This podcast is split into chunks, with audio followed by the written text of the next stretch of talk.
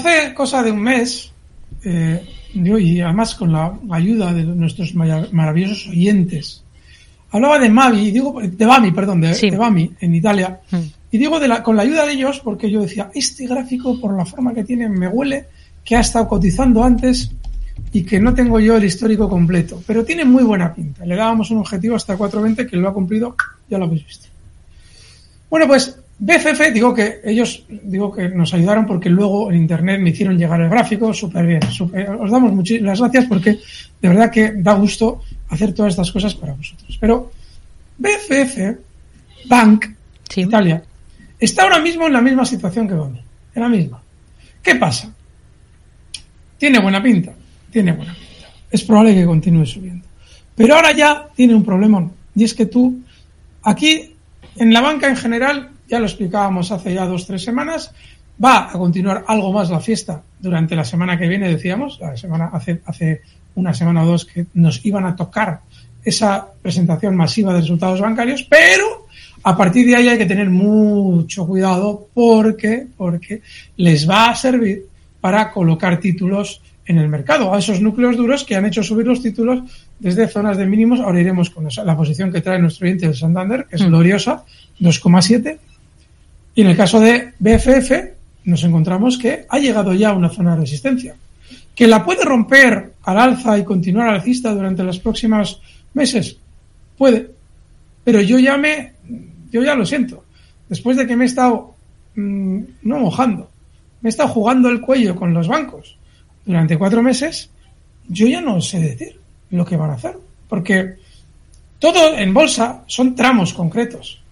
Si yo veo en octubre que vaya un tramo, pero de, diabólico, de bueno. En la banca yo os voy a intentar ayudar a, coger el tramo, si sale bien, claro.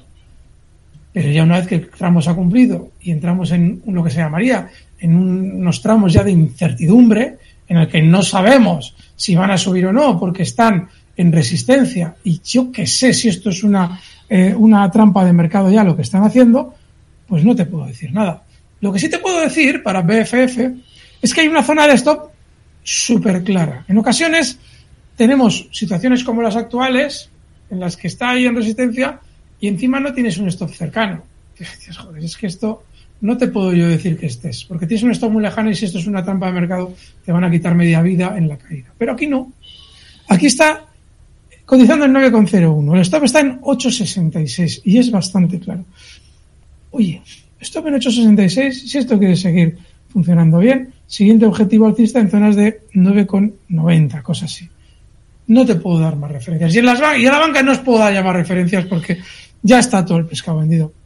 Fijaos lo importante en su día que os explicaba, digo, en la bolsa hay que estar en el momento que hay que estar. Y, y, pocas veces en nuestra vida, lo comentábamos en octubre, nos da una idea tan clara de cuándo hay que estar en el mercado. Porque ya una vez que el mercado se va, ya es todo lo mismo. Sigue usted pensando qué, sigue usted pensando, sigue usted pensando. Si me ponen de enfermo esas preguntas, no es porque no me guste que me recuerden un análisis, no. Es porque lo que no me gusta es lo que hay detrás de esa pregunta. Duda, miedo, codicia. Como en la posición que voy a abrir me voy a jugar la vida, tiene que estar Iturralde llamándome a todas horas a casa para recordarme que el objetivo es ese, porque si no, no me atrevo, tengo miedo. Todo el mundo quiere y tengo miedo porque soy un codicioso. Por eso sigue usted pensando que.